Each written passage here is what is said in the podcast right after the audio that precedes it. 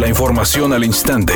Grupo Radio Alegría presenta ABC Noticias. Información que transforma.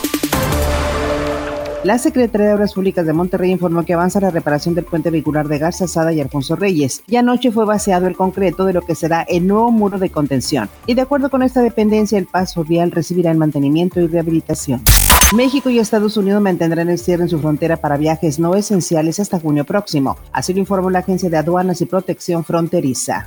La candidata diputada local por el Distrito 3 del Movimiento Ciudadano, Brenda Sánchez, propuso implementar un mando único policiaco para disminuir la inseguridad en los sectores de Cumbres, Valleverde, San José, Loma Linda y San Bernabé y la difusión de actividades de proximidad. Además, entablar diálogos con el Instituto de Movilidad y Accesibilidad de Nuevo León para mejorar el servicio de transporte urbano en ese distrito.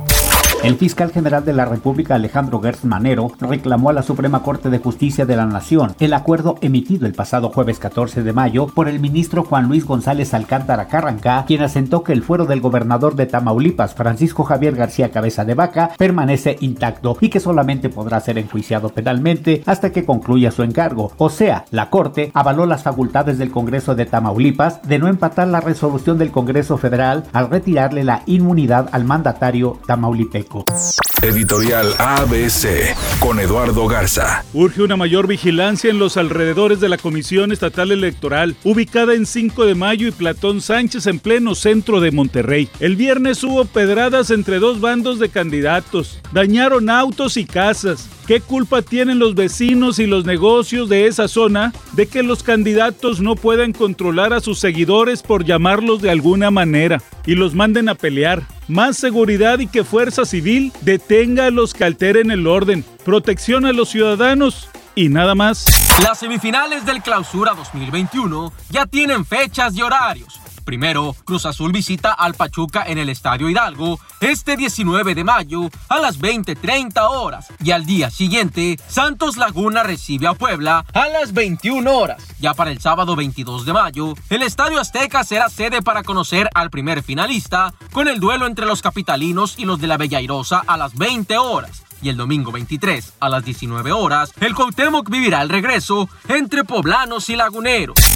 Nick Jonas se rompió una costilla tras derrapar en una bicicleta, aunque ya se encuentra en vías de recuperación. El cantante reveló el estatus de sus heridas durante la emisión de ayer del programa The Voice, donde contó que como resultado del suceso también tuvo algunos rasguños y moretones. Jonas se accidentó durante la filmación de un nuevo show televisivo en el que participa y el accidente fue lo suficientemente grave para que ingresara al hospital el sábado por la noche. Afortunadamente su recuperación va viento en popa.